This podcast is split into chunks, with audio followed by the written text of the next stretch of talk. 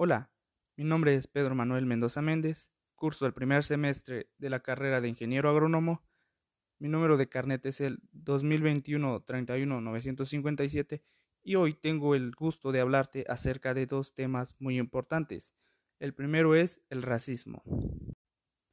El racismo es una ideología basada en una supuesta superioridad de una persona hacia otra, o bien de una raza sobre otra, esta supuesta superioridad puede ser por diferencias biológicas o culturales, con el fin de justificar un maltrato hacia los demás.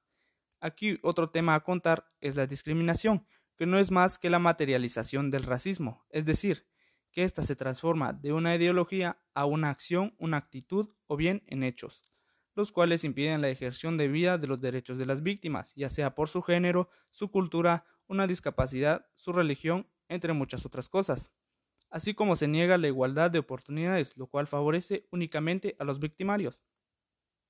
Se puede decir que estos hechos comenzaron desde la conquista de nuestro continente, en donde los intrusos empezaron a reprimirnos mediante la explotación y el manejo de la dominación política y social. Esto condujo a que se aprovecharan del derecho de conquista para explotar económicamente nuestros recursos, excluirnos socialmente y someternos con violencia, y aquí una breve explicación de las bases de la exclusión y discriminación racial en Guatemala.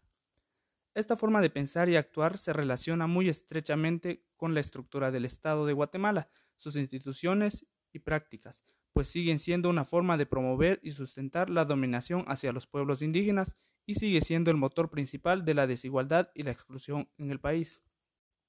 Es importante mencionar que el producto del racismo y la discriminación es la desigualdad que se vive en el país, lo cual se ve reflejada en los altos índices de desnutrición, analfabetismo, pobreza y la falta de acceso a diversos servicios como agua, luz, salud, entre otros.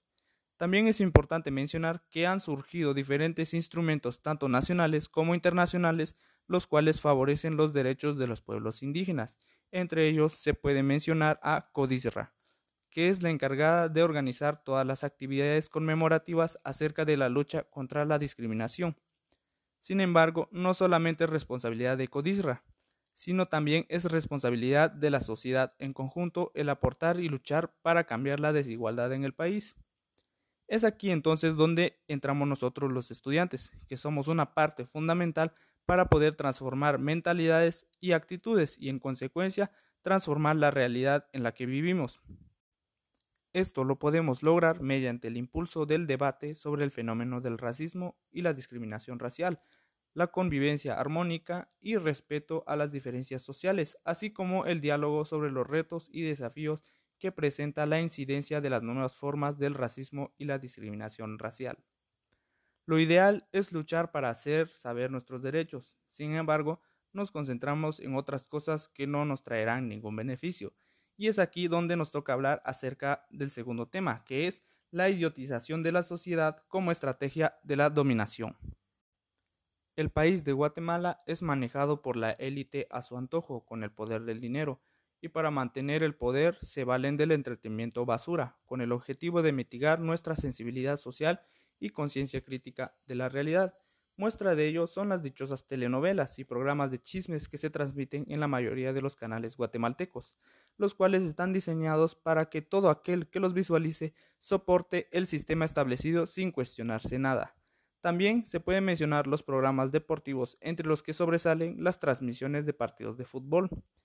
Es triste ponerse a hablar con un compañero y que el tema principal sea el marcador final del Barcelona o el Real Madrid, o bien cuáles son los mejores jugadores de cualquier liga europea, en vez de ponernos a pensar el por qué un simple jugador se le pone más atención que a las personas que quieren proteger el planeta. Esto es un ejemplo. El sistema establecido no se deja ver a simple vista, con sus estupideces juegan con nuestras mentes y para ello se vale de los aparatos que todos tenemos en nuestras casas. La televisión y los teléfonos inteligentes son una prueba de ello. En ellos no hay nada más que sea inocente. En cada programa, en cada película, en cada red social o publicación, siempre se hace alusión a los valores del sistema establecido y sin darnos cuenta creemos que la verdadera vida es así. El entretenimiento basura existe para ocultar la evidente relación entre el sistema económico capitalista y las catástrofes que asolan al mundo. Es decir, existe para que no veamos lo obvio, para que no protestemos y que permitamos que los ricos y poderosos aumenten su poder y riqueza mientras nosotros seguimos padeciendo y muriendo en medio de condiciones miserables. En resumen, el entretenimiento basura nos convence de que nada puede hacerse, de que el mundo es tal y como es y que es imposible cambiarlo, y que el poder opresor del Estado es tan natural y necesario en nuestras vidas, porque su objetivo no es más que crear una sociedad que abandone sus ideales y aspiraciones que les hacen rebeldes para conformarse con la satisfacción de unas necesidades inducidas por los intereses de las élites dominantes.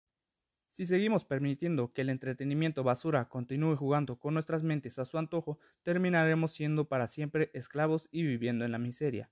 En conclusión, todos debemos enfocarnos a mejorar personalmente. Hay que estudiar, hay que esforzarse e informarse, para mejorar nuestras capacidades, aptitudes y conciencia crítica y social y así contribuir en el cambio de nuestro hermoso pero lamentablemente sufrido país.